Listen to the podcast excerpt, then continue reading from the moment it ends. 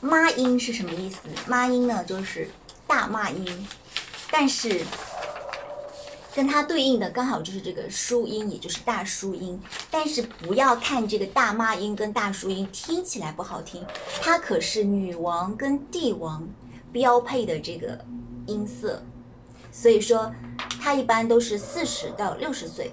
它的音色呢会略显沧桑，但是特别是大叔音，它是一个自带就是磁性磁场的这么一个电台音，所以说我们不要看不起大妈音跟大叔音哦。那么我自己的这个配音的这个比较有代表作的，比如说一个是《海绵宝宝》里面这个泡芙阿姨。哦，蟹老板，晚餐简直太完美了，珊瑚做的又香又嫩。我我吃的真是太好了。哦，真的吗，我的小宝贝儿？哦，哈哈哈哈！你要宠坏我的蟹老板。我是说，参见的脚部按摩、画像，还有进口的音，它是属于一个妈音的。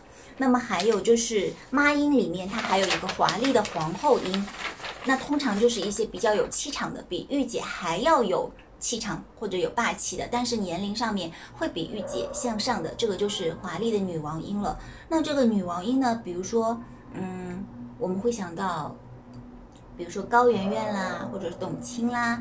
那我自己的这个配音作品，比如说有，只要心里想着你，眼泪也好，伤也罢，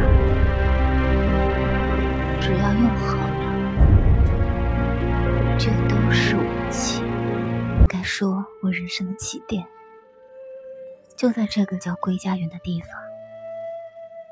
五岁那年被家人卖到这里，跟随江南名妓学府学艺。父母的容貌早已模糊，对故乡的记忆，只有离开家时开满山路的九里香。被人像货物一样挑选，是每个在桂家园学艺的女孩。必须面对的宿命。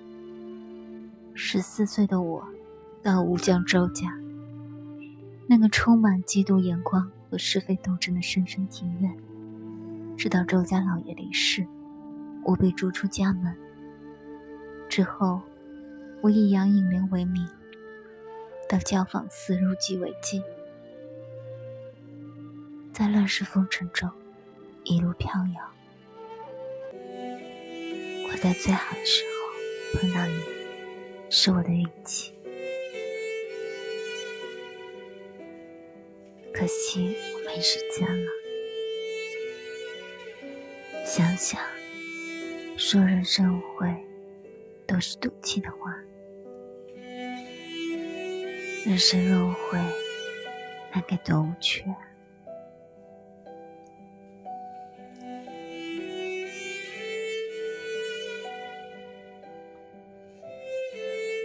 叶先生，说句真心话，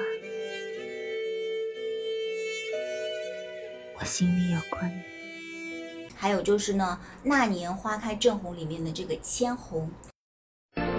我告诉你啊，下次再遇到一个让你动心的男人，你就别再犹豫，别再顾忌，该好就好，想怎样就怎样，才不辜负别人爱你一场，知道吗？还有就是这个妈音里面，它再可以继续细分出来，比如说有一个邪恶女巫音，这个邪恶女巫音呢，它是靠近老年音的。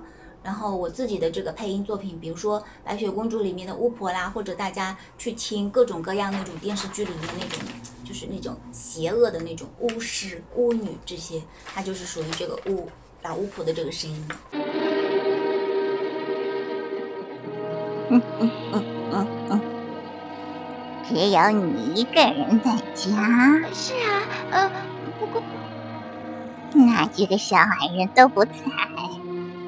不，不在。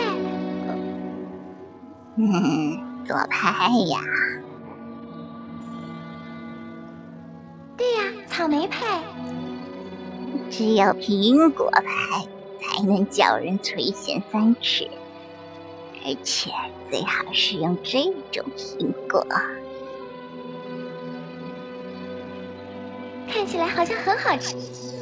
对呀，你为什么不先尝一口呢，亲爱的？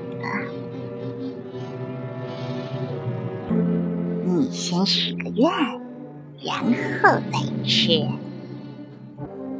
听我的，准没错。许个愿吧。我希望对了，继续继续。会带我到他的城堡去，在那里可以直到永远。好好，咬一口吧。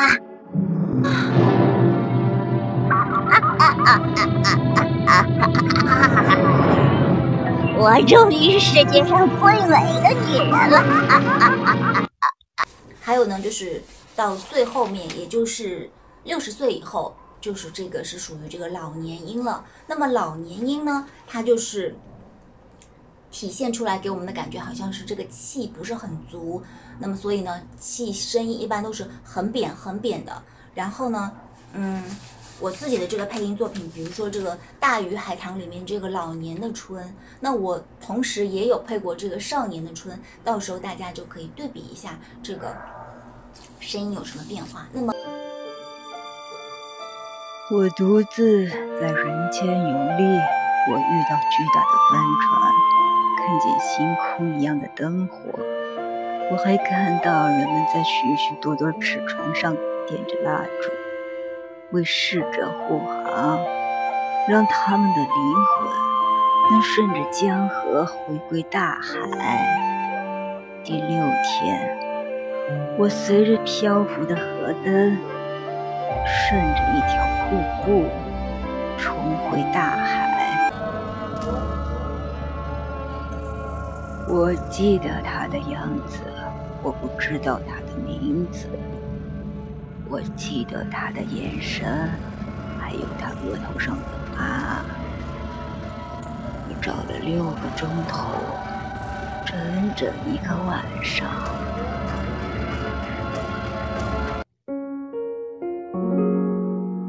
我我写了好多信到上海，好多信。后来我大哥说不能再等了，再等就要老了。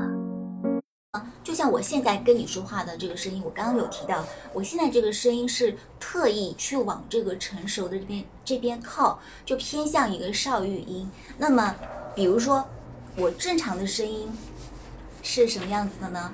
我会给你听之后，那么如果你对这个声优感兴趣的话呢，你可以继续来听我们这一系列，我会来告诉你怎么样来做到这种声音的千变万化。